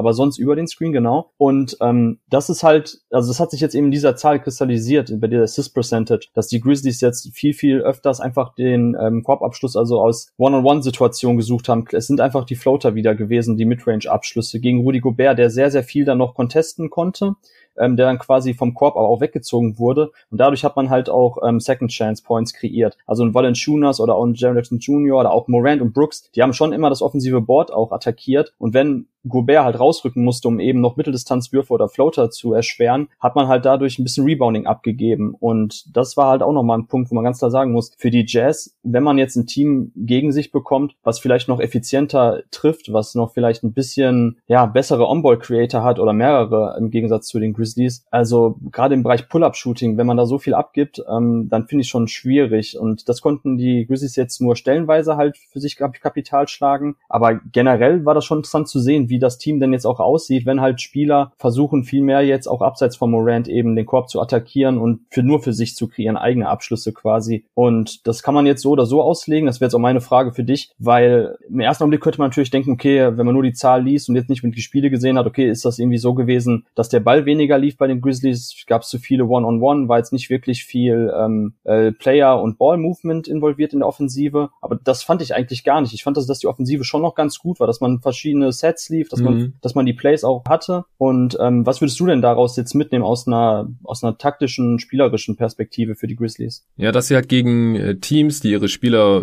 one-on-one -on -one kaum halten können, dass sie das dann halt auch machen sollten und One-on-One -on -one attackieren. Und musste ja kein Assist für eine effiziente Offense vorausgegangen sein. Also bei Dylan Brooks ja auch. Dylan Brooks konnten die Jazz ja auch nicht richtig verteidigen. Also er hat auch eine super Serie gespielt. Ich glaube, den sehen viele Leute jetzt auch ein bisschen anders als noch vor diesen Playoffs. 26 Punkte pro Spiel, vier Rebounds, zwei Assists, ähm, bei, bei starken Quoten, ähm, Offensivrating von 117, 40 Prozent seiner Dreier getroffen und bei ihm, es war so ein bisschen wie mit Nurkic in der Blazers Nuggets Serie. Wenn, also er war halt ständig in Foul Trouble gefühlt und wenn er runter musste, dann lief es halt bei den Grizzlies nicht mehr so gut. Und deswegen musste man halt konstant an, Angst haben, dass der in Vorteil bekommt. Und teilweise finde ich aber auch, dass da Taylor Jenkins dann ihn auch schon zu früh runtergenommen hat. Also dieses im zweiten Viertel runternehmen, weil er drei Fouls hat oder im ersten mit zwei Fouls oder solche Sachen, das verstehe ich halt einfach nicht. Weil da bist du noch so weit weg von sechs Fouls, dass wenn der Spieler dann halt runtergeht und dann gerät man sich direkt so einen 15-Punkte-Rückstand oder so. Deswegen, schlechter kann's ja da nicht laufen. Dann brauchst du ihn vielleicht auch gar nicht mehr später im Spiel. Also die Grizzlies, die kämpfen sich dann eh wieder irgendwie zurück. Aber so grundsätzlich fand ich das teilweise dann schon ein bisschen anstrengend, auch mit, mit Valanciunas, wo es, wo es ähnlich war. Die hatten halt schon relativ viel Foul Trouble. War nicht ganz so krass wie jetzt mit Nurkic.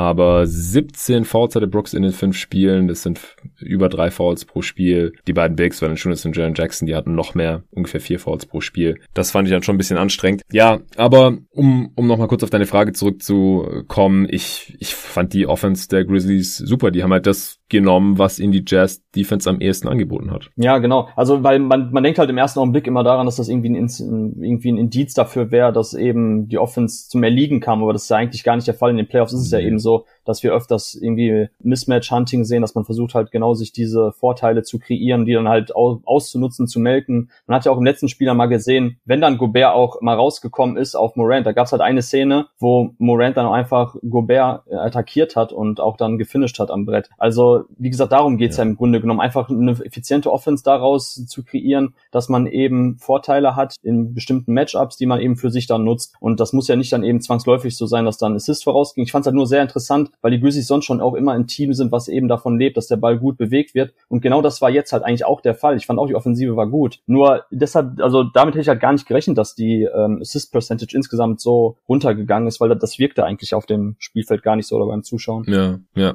Aber die Assist Percentage, die korreliert ja auch nicht zwangsläufig mit einer effizienten Offense. Ist ja auch interessant. Es gibt halt sehr ISO-lastige Offenses, äh, die trotzdem gut sind, und die haben halt nicht viele Assists. Also Brooklyn zum Beispiel, ohne jetzt nachzuschauen, da dürfte das ja auch so sein. Deswegen, ähm, das sollte man immer so im Hinterkopf behalten, dass viele Pässe oder viele Assists nicht unbedingt eine gute Offense bedeuten, sondern manchmal passen die Teams halt auch rum, weil keiner sich selber was kreieren kann. Genau, ja. keine andere Wahl.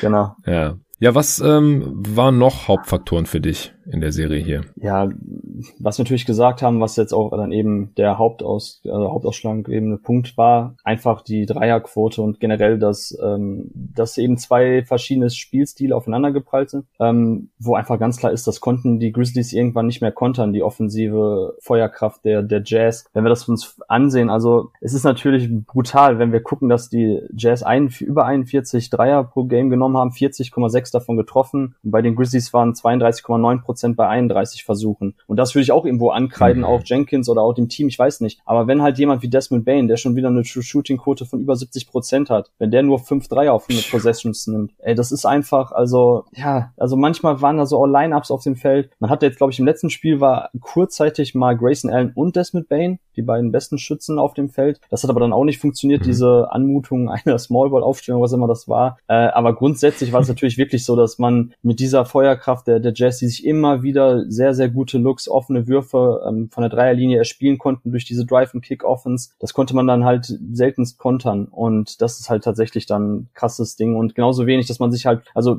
man hat einfach wieder keine Freiwürfe gezogen. Das ist auch ein Punkt, den man während der Saison gesehen hat. Äh, Coach Jenkins kommt ja auch aus dem ähm, aus dem Coaching-Staff der, der, der Spurs, also unter Popovic sein Handwerk gelernt, genauso wie äh, Quinn Snyder. Das war ja auch dann eben eine Storyline, dass die beiden ja zusammen damals im Coaching-Staff waren. Und obwohl mhm. er tatsächlich so auch, ich würde schon sagen, analytisch geprägter Trainer ist, so der auch eigentlich modernen Spielstil äh, pflegt, Coach Jenkins, das so immer wieder anspricht in Interviews, so was seine Idealvorstellung an Offensive ist. Da ist das schon echt interessant einfach zu sehen, dass, dass die Grizzlies es nicht hinkriegen, Freiwürfe zu ziehen in einem hohen Volumen und halt auch zu oft im Endeffekt von der Dreier, ich will ja nicht sagen, dass sie den Dreier abschwören, aber es ist schon so, dass sie hin und wieder Closeouts attackieren, wo man auch schon hätte besser den Ball nochmal bewegen und einen Dreier nehmen können. Und also ja, also ich finde die, die, die Freiwurfrate ist brutal, wenn wir uns die anschauen. Ich hatte also 0,2, das ist damit auch mit Abstand die wenigsten aller Playoff-Teams aktuell. Also sind halt kaum an die Linie gekommen. Eigentlich mhm. waren es fast nur Brooks und Morant, die Freiwürfe gezogen haben und äh, Triple J. Und das ist einfach, ne, ja. das, das, ist die, das ist die Kritik an, an Spielern wie Grayson Allen, wie Desmond Bain, wie Kyle Anderson oder die Anthony Melton, dass die schon alle was Kyle Anderson hat vier Freiwürfe in fünf Spielen. Ja, das, ist, wow. ist brutal, ne?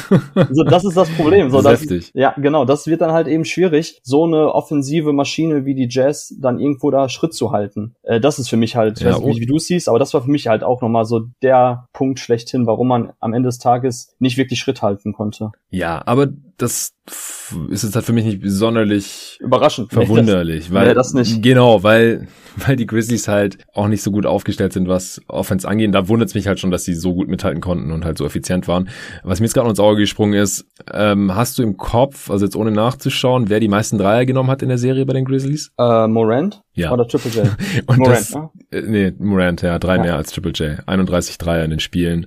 Äh, hat auch die meisten getroffen, 10 von 31, das sind 32 Prozent. Also das ist schon okay, aber das illustriert halt auch nochmal, also wenn dein Main Creator, dein Ballhändler im Halbfeld, dein, dein Star, ja, wenn der auch noch gleichzeitig die meisten Dreierversuche hat, das war bei LeBron jetzt übrigens auch so bei den Lakers, dann hast du halt ein Problem. Dann hast du eindeutig nicht genug Shooting neben diesem Spieler und der braucht ja den Platz. Also das muss ja neben ihm passieren. Er kann halt nicht auch noch der Spieler sein, der die meisten Dreier genommen hat. Ja, also Triple J und hat trotzdem, ja, ja, sorry, sag. Äh, und trotzdem ist Morant ja immer und immer wieder in die Zone gekommen und konnte da auch immer und immer wieder finishen. Und das ist auch nicht nur, weil er ein krasser Springer ist, sondern äh, was mir da auch immer wieder positiv aufgefallen ist, er hat auch so eine gute Footwork, wie er da dann abstoppt und einbeinig abspringt, zweibeinig abspringt, kleine Euro-Steps macht und halt auch nicht ganz bis zum Korb durchkommen muss, sondern halt auch diese, ja, diese Push-Shots, diese Mischungen aus Floater und Hookshot irgendwie macht, so halb aus der Drehung, wenn er da so schräg in die Lane reinkommt und solche Sachen. Das äh, war ja schon extrem beeindruckend. Also äh, Morant, auch wer es jetzt noch nicht auf dem Schirm hat, so über 30 Punkte pro Spiel, 5 Rebounds knapp, über 8 Assists, bei einem 118er Offensivrating. Das ist schon aller Ehren wert gewesen hier.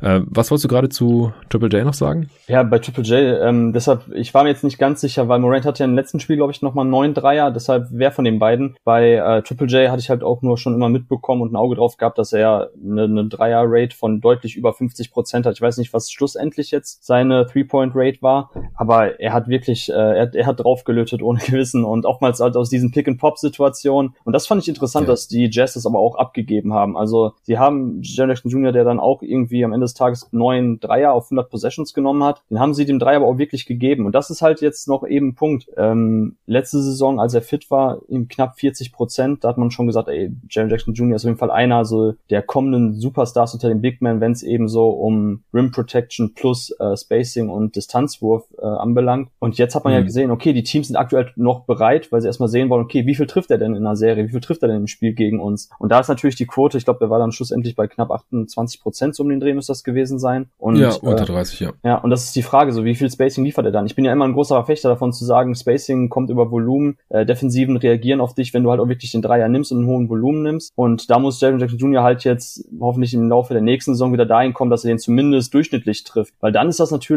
auch wieder ein Punkt, das wird das Spielfeld für Moran viel, viel breiter machen, wenn Teams nicht bei den ähm, Screens auch ständig äh, von Triple J weghelfen können oder ihm halt nicht bis ja. zum Flügel mit rausgehen. Ja, definitiv. Also ich mache mir da um seinen Wurf eigentlich keine Sorgen. Äh, der andere Part des Stretch, der Stretch Rim Protection, also die Rim Protection, die Defense, die macht mir da schon größere Sorgen. Also ich finde der technisch auch einfach nicht besonders gut. Er springt oft irgendwie seitlich, das mit der Verticality hat er noch nicht so ganz raus. Er hat jetzt die meisten Blocks gehabt hier in, in dieser Serie, aber es Grizzlies haben halt sonst auch keinen anderen Shotblocker im Kader. Und er ist halt ständig auch in Foul Trouble. Also wirklich dämlichste Fouls, auch bei Dreiern. Die Grizzlies haben so viele Dreierschützen ja. gefoult. Abartig. Haben die einmal in einem Viertel, glaube ich, vier, viermal einen Dreier-Shooter gefoult oder ja, sowas? Drei oder also, viermal war das, ja. ja.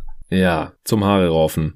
Und äh, Triple J hat auch immer gleich vorne mit dabei. Auch bei Finishes in der Zone ist mir das aufgefallen. Also er, er geht halt nie beidbeinig und mit Kraft hoch, sondern springt immer irgendwie so, oder auch beim, beim Rebounding. Also der, der springt immer irgendwie so soft und schräg und verdreht seinen Körper in der Luft dann so komisch und sowas. Also da, da gefällt mir die Technik einfach noch überhaupt nicht, bei allem, was er so um den Korb herum macht, aber um den Wurf mache ich mir jetzt bei ihm persönlich keine Sorgen. Er, das war jetzt einfach eine kleine Sample Size und er war ja noch nicht so lange von seiner Verletzung zurück und sowas. Wenn jetzt hier drei Würfe mehr reingefallen wären, dann würde die Quote schon vollkommen okay aussehen. Ja, ich finde aber ganz ehrlich, dass ähm, Triple J auf der 5, also er hat ja am Anfang der Serie noch relativ viel neben Valanciunas gespielt, auf der 4 und hat dann in den letzten Games ja. ähm, mehr Minuten auf der 5 gesehen. Und ich finde, da habe ich ehrlich gesagt auch schon wesentlich bessere Szenen gesehen. Das hat mir innerhalb der Serie so ein bisschen als Progression gefallen bei ihm im Bereich Bereich Defense. Also am Anfang fand ich, als er dann viel auf dem Flügel verteidigen musste, obwohl er ja ne, ein mobiler, guter Big ist, der da auch ein bisschen vor Guards bleiben kann, mit den sliden kann, ähm, war das trotzdem auch gerade dann bei ihm mit dem Positioning ein bisschen schwierig im Halbfeld. Aber als er dann alleine auf der 5 mhm. war, das fand ich schon viel, viel besser jetzt im letzten Spiele. Ich, ich gebe dir recht, dass ihm fehlt da aktuell immer noch sehr viel im Bereich äh, Spielverständnis, defensives Spielverständnis, einfach weil er eben als Ringbeschützer ja diese Überaggressivität und Aktivität noch hat, dadurch halt in Foul Trouble kommt, wie genau. du es gerade geschildert hast. Aber ich finde halt generell ermöglicht er dir halt noch andere Pick-and-Roll-Coverages als Defense, als es ein Valanciunas macht. Valanciunas, der sich yeah. vielleicht ein bisschen verbessert hat, ist trotzdem halt niemand, den du besonders hoch zum Screen schicken willst als Verteidiger. Den hast du schon lieber nee, nee. im Drop höchstens bis zur Freiwurflinie oder so. Aber bei, bei Triple J kannst du auch mal blitzen, du kannst mal dann den Ballhändler trappen, doppeln. Du kannst, also wie gesagt, ich finde, er gibt dir andere Möglichkeiten. Das sah auch jetzt in den letzten Spielen besser aus, auch wenn natürlich jetzt das, das Game 5 ein absolutes Blowout war. Aber ich glaube, also weil ich für ihn hat mich gefreut, dass die Grizzlies diese extra Spiele jetzt der Saison noch bekommen haben, weil durch seine Verletzung hat er echt einen verdammt wichtigen Teil seiner seiner Karriere jetzt im frühen Start, Stadium, wo es um geht, um ähm, Game Raps zu bekommen, einfach sich an das NBA-Spiel weiter zu akklimatisieren, gerade auf der 5 und auf den großen Positionen. Das tat ihm, glaube ich, jetzt echt gut in seiner Entwicklung. Hoffe ich mir mal, dass ähm, dass er jetzt diese Spiele noch auf dem allerhöchsten Level gehen konnte und dass er da für seine Entwicklung was mitnimmt. Ja. Vielleicht noch einen letzten Punkt zu den Grizzlies, wenn du noch was hast, und dann können wir noch ganz kurz über die Jazz sprechen.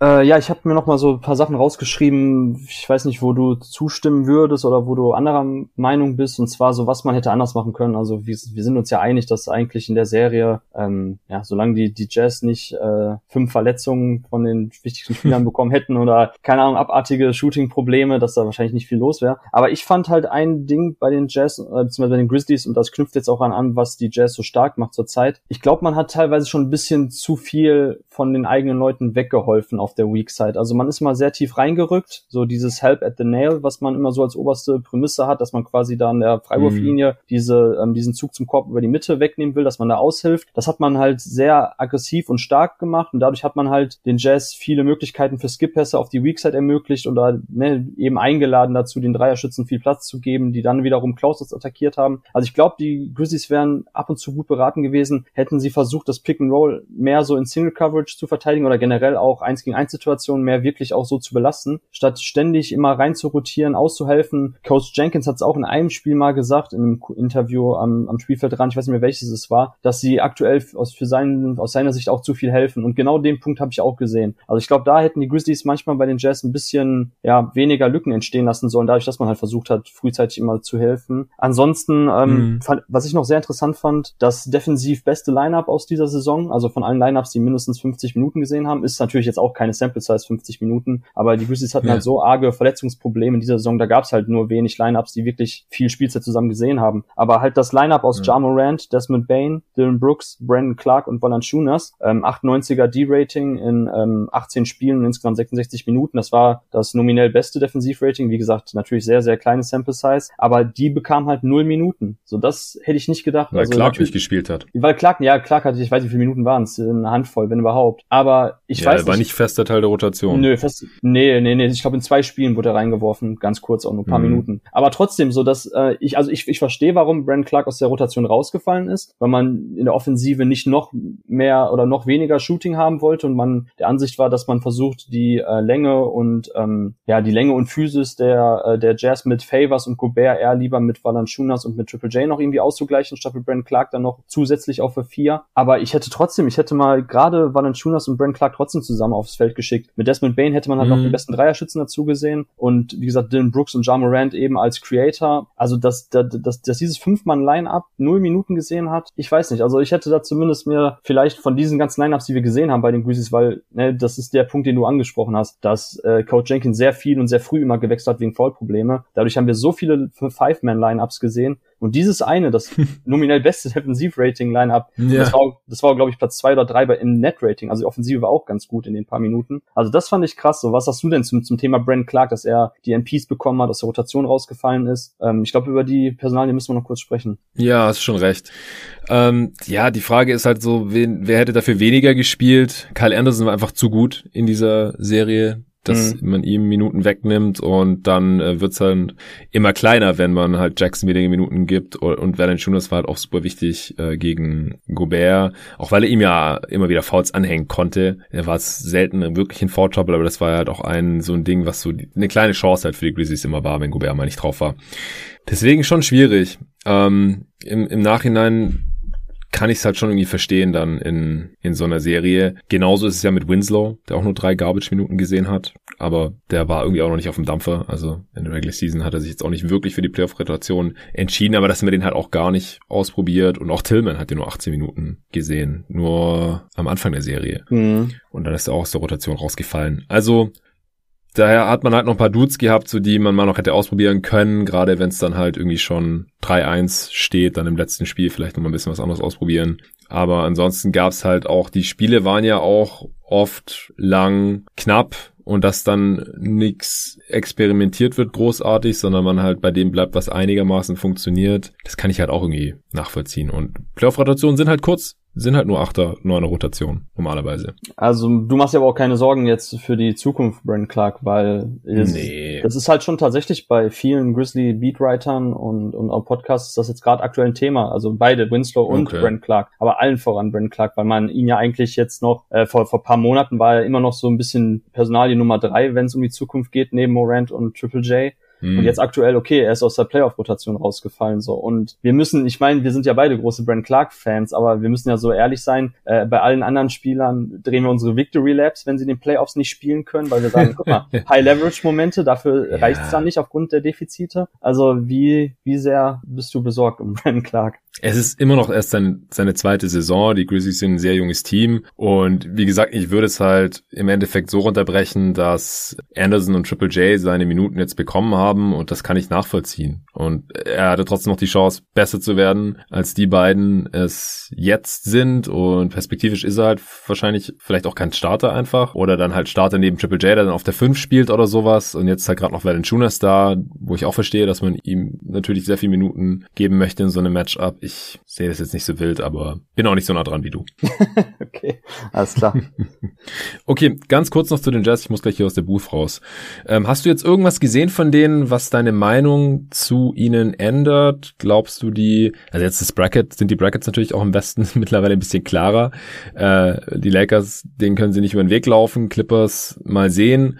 Was denkst du denn? Wie stark sind die Jazz? Sind die ein richtiger Contender für dich? Also sie haben mich auf jeden Fall jetzt mehr von sich überzeugt, als, äh, als noch vor paar Wochen der Fall war. Ich, also für mich ist es bislang von allen Offensiven, die ich äh, in den Playoffs gesehen habe, und ich habe jede Mannschaft äh, zwei, drei Mal gesehen mindestens. Äh, das ist einfach wunderschön. Also da, da geht das Basketball-Puristen-Herz aktuell auf bei den Jets, kann man nicht anders sagen. Also diese, die, die, die Ball-Movement und dass sie halt immer wieder zum Korb ziehen, den Ball rauskicken, dann einen Extra-Pass, Closeouts attackieren. Wir, wir, wir sind ja manchmal ein bisschen kritisch zu den Rollenspielern bei den Jets, sagen natürlich auch, dass Spieler wie ein, wie ein Joe Ingles, ein Mike Conley, ähm, wer auch immer, ein Bogdanovic, die, die haben natürlich alle ihre, soll ich sagen, ihre Defizite im Bereich On-Ball Creation. Das ist natürlich jetzt nicht alles die herausragendsten Playmaker für sich selbst sind und auf allerhöchstem Niveau, aber sie sind halt gut genug, um einfach Closeout zu attackieren, um eben eine sekundäre und tertiäre Playmaking-Option zu sein. Wenn der Ball dann einmal läuft in der Offensive, also ich glaube, dass die Jazz dann wirklich jede Verteidigung in der NBA vor große Probleme stellen. Und dazu kommt, dass man einfach jetzt mit Donovan Mitchell, Mike Conley und Joe Ingles einfach drei und dazu eigentlich auch noch Bogdanovic muss man fast dazu zählen, einfach vier gute Pull-up-Schützen hat aus dem Dribbling, die die Dreier nehmen und treffen. Mike Conley absurd in den in der Serie jetzt gewesen gegen die Grizzlies und das macht das natürlich mhm. gerade im Pick and Roll mit Gobert unfassbar schwierig für jede Defense, das irgendwie zu kontern, weil die Grizzlies laufen sehr viel Empty Side Pick and Roll, ähm, sprich man hat dann beispielsweise Mike Conley oder Donovan Mitchell mit, mit Rudy Gobert auf der einen Seite des Feldes und hat dann den anderen Spieler, der sonst in der Ecke steht, auf die andere Seite geschoben, so dass die, die Hilfe nicht von der Seite überhaupt kommen kann. Und also das zu kontern als Verteidigung oder da eine richtige Coverage gegen zu spielen, ist halt schwierig, weil Rudy Gobert halt auch als, als Lob-Empfänger total, also hocheffizient ist und total schwierig, da irgendwie was gegenzustellen. Ja. Und wenn dann Mitchell und Conley ihre Pull-Up-Dreier so treffen, wie es aktuell ist, ja, das ist schon echt schwierig. Da ist für mich eher die Frage tatsächlich, ob die Jazz nicht defensiv Probleme kriegen, weil man auch mit Rudy Gobert eben anfällig ist gegenüber Pull-Up-Schützen. Du hast zwar gesagt, sie gehen über jeden Block, versuchen da viel Druck zu machen auf den ballführenden Spieler, aber ich stelle mir gerade schon die Frage gegen Luka Doncic zum Beispiel. Also wie würdest du das einordnen, wenn Luka Doncic jetzt gegen diese, gegen diese Utah Jazz Defense spielt?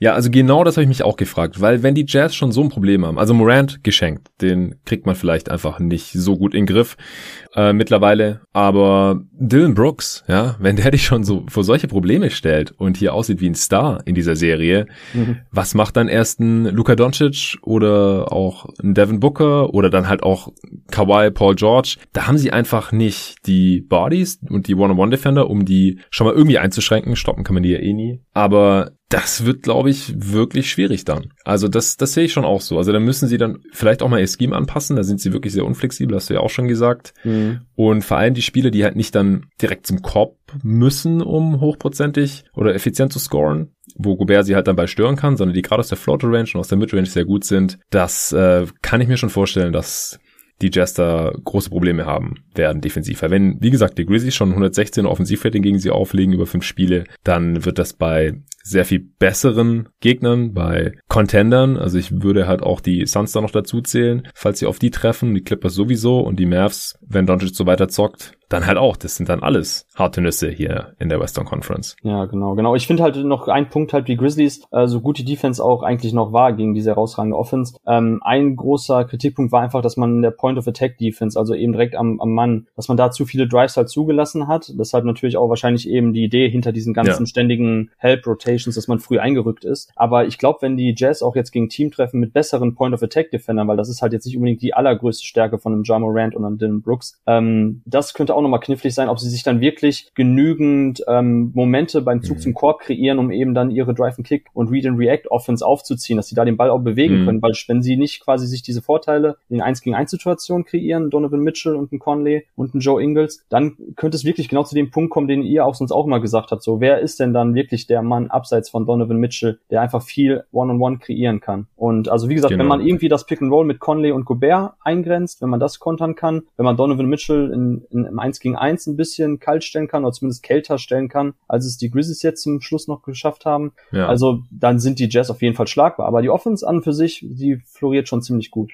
Ja, die Würfe müssen halt weiterhin fallen. Da kann es immer mal ein, zwei schlechte Spiele geben. Siehe Mavs zum Beispiel. Oder auch in der, in der Lakers Suns Serie war das jetzt ein Fakt. Es ist immer, es ist eine Make or Miss League. Das stimmt halt einfach so simplifiziert ja. es auch ist. Und dann, ja, es hängt sehr viel an Donovan Mitchell. Das äh, will ich jetzt gerne dann nochmal sehen, äh, auch gegen ein anderes Team als die Nuggets. Und er ist auch nochmal besser geworden, aber es ist noch nicht wirklich getestet worden. Und Conley muss fit sein. Also das muss man jetzt halt auch im Auge behalten, ja, mit seinem Hamstring. Weil wenn der angeschlagen ist, dann haben sie halt auch ein Problem in der Creation und gerade das Pick and Roll mit Gobert, das ist, ist super wichtig. Ja. Okay, Torben, dann sind wir mal gespannt, gegen wen die Jazz letztendlich ran müssen in der zweiten Runde. Wir quatschen hoffentlich nochmal während der Playoffs oder dann spätestens natürlich, wenn es Richtung Draft geht. Vielen Dank, dass du dir heute hier die Zeit genommen hast. Freut mich, dass noch geklappt hat. Ja, danke dir. Bis dahin. Alles klar, rein. Ciao.